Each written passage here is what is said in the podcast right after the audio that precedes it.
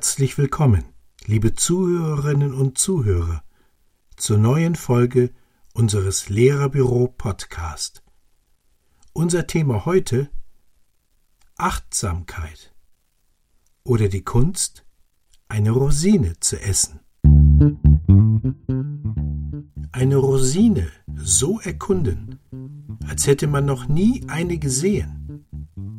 Das ist vielleicht das Beste, was man als Lehrer machen kann, wenn einem alles über den Kopf wächst. Der schrumpeligen Trockenbeere die gesamte Aufmerksamkeit zuwenden, sie mit allen Sinnen erfahren. Wie sieht sie aus? Welche Farbe, Form, Oberflächenstruktur hat sie? Wie fühlt sie sich mit geschlossenen Augen an? Ihr Gewicht auf der Hand, ihre Konsistenz zwischen Daumen und Zeigefinger. Welche Gedanken, Gefühle oder Erinnerungen stellen sich ein, wenn man daran riecht? Dann liegt sie auf der Zunge. Schmeckt man schon etwas vor dem Kauen? Und was, wenn man zubeißt? Nur genau einmal. Wie verändert sich der Geschmack, wenn man die Rosine zehn bis zwanzig Mal langsam und bewusst kaut? Die Rosinenübung vermittelt einen ersten Eindruck davon, was Achtsamkeit bedeutet. Ganz einfach dem Augenblick bewusst Aufmerksamkeit schenken. So definiert John Kabat-Zinn, emeritierter Professor für Achtsamkeitsmeditation an der University of Massachusetts Medical School in Worcester, das Phänomen. Ende der 70er Jahre begann Kabat-Zinn damit, die ursprünglich im Buddhismus beheimatete Achtsamkeitspraxis in der westlichen Medizin zu etablieren. An der dazu gegründeten Stress Reduction Clinic arbeitete er mit dem von ihm entwickelten MBSR-Programm, das mittlerweile in über 240 Kliniken weltweit bei unterschiedlichsten Indikationen erfolgreich eingesetzt wird. MBSR bedeutet Mindfulness Based Stress Reduction auf Deutsch achtsamkeitsbasierte Stressreduktion. Im Geisteszustand der Achtsamkeit sind wir hellwach im Hier und Jetzt und erleben jeden einzelnen Moment vollkommen bewusst. Alles, was kommt und geht, beobachten wir wertschätzend und wie auf einer Bühne. Außerordentlich wichtig sei es dabei, dass die Aufmerksamkeit einem stillen Zusehen, einem unparteiischen Beobachten gleicht, das nicht bewertet oder die inneren Erfahrungen ständig kommentiert.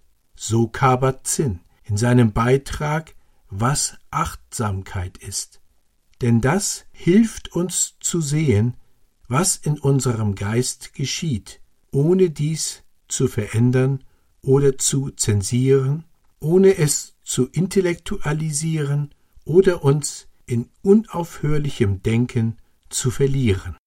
Und genau das ist das Gegenprogramm zum Stress, der meist weniger auf konkrete Gefahrensituationen zurückzuführen ist, sondern praktisch hausgemacht ist und in unserem Kopf entsteht. Anders als bei einer reinen Konzentrationsübung, bei der wir unsere Aufmerksamkeit auf etwas fokussieren und alles drumherum ausblenden, verbreitert und öffnet die Achtsamkeit den Geist. Denn alles darf stattfinden und wird in jedem einzelnen Moment bewusst und akzeptierend wahrgenommen und dann wieder losgelassen. Es gibt zwei Möglichkeiten, um Achtsamkeit zu praktizieren. Erstens, bei der formellen Praxis nimmt man sich vor, eine gewisse Zeit, zum Beispiel zehn Minuten, bestimmte Formen der Achtsamkeit zu üben. Der Psychiater und Psychotherapeut Dr. Michael E. Harrer versammelt auf seiner äußerst informativen Website Anleitungen zu zahlreichen Achtsamkeitsübungen, die sich sofort in die Tat umsetzen lassen. Hier drei Beispiele. Sitzmeditationen, bei denen man einfach nur sitzt oder den Atem beobachtet oder Loslassen übt, indem man sich den Geist wie ein Fließband vorstellt, auf dem Gedanken, Gefühle und Empfindungen vorbeiziehen.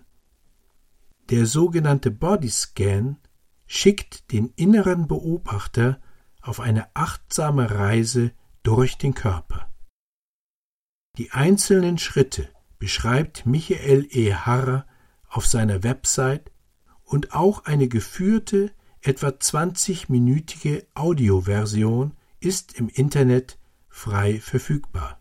Vielleicht anfangs noch etwas ungewohnt sind Sätze in der Audioversion wie Einatmend nehme ich meinen linken Arm wahr, ausatmend lächle ich meinem linken Arm zu.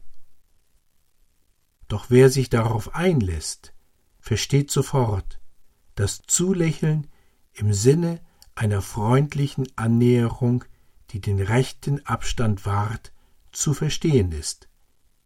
Das entspricht der Haltung, die unser innerer Beobachter zum Gegenstand der Augenblickswahrnehmung einnehmen sollte.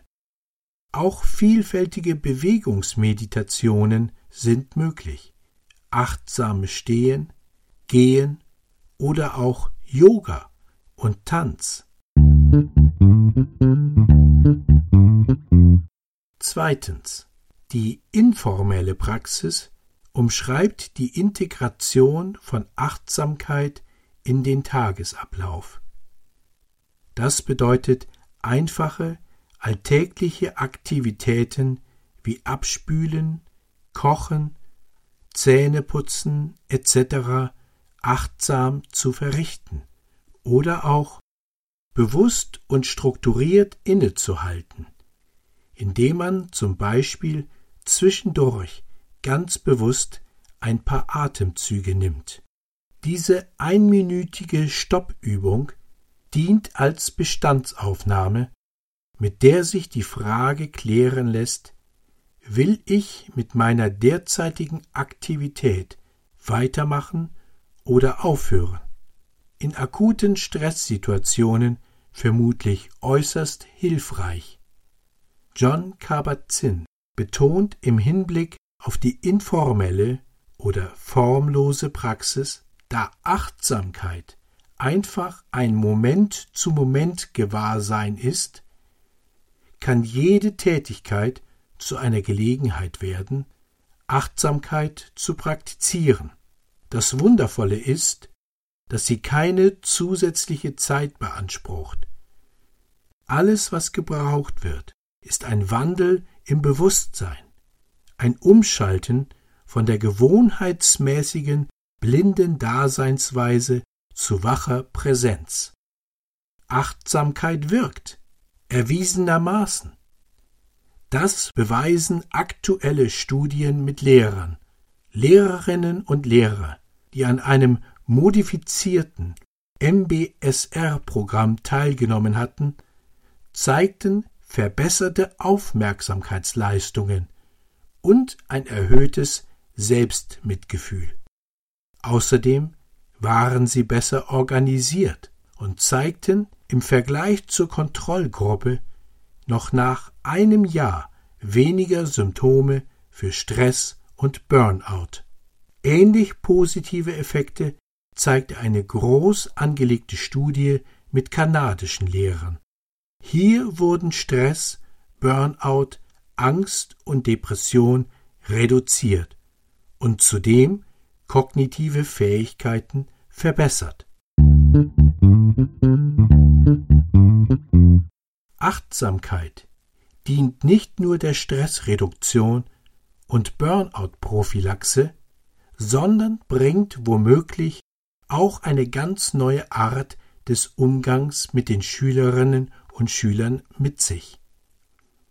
Die Frage ist also, was charakterisiert einen Lehrer oder eine Lehrerin mit einer achtsamen Haltung?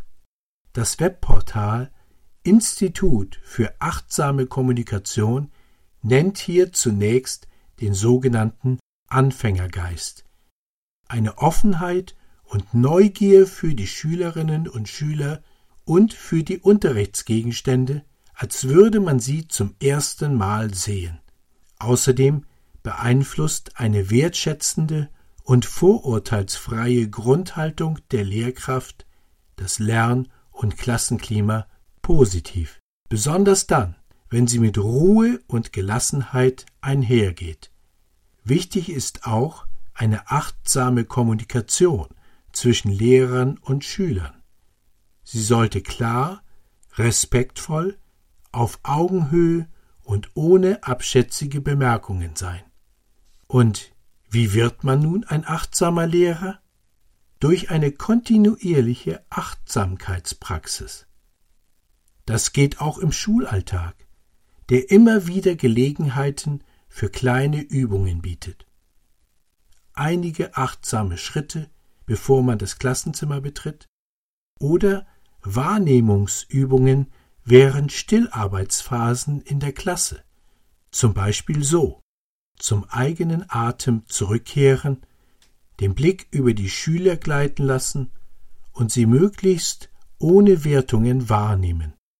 Kleidung, Gesichtsfarbe, Gesichtsausdruck, Bewegungen und das ebenso achtsam wie die Kunst, eine Rosine zu essen. Vielen Dank fürs Zuhören. Wenn Sie mehr über Achtsamkeit, Stressvermeidung und Resilienz erfahren wollen, besuchen Sie uns unter www lehrerbüro.de. Das war Lehrerbüro Podcast mit einem Text von Martina Nikrawitz. Sprecher Peter Kühn. Unser nächster Lehrerbüro Podcast befasst sich mit dem Thema Sozialtraining mit Klassenschiff, Oma-Regel und Friedenstreppe. Es grüßt Sie herzlich und bis zum nächsten Mal, Ihr Lehrerbüro.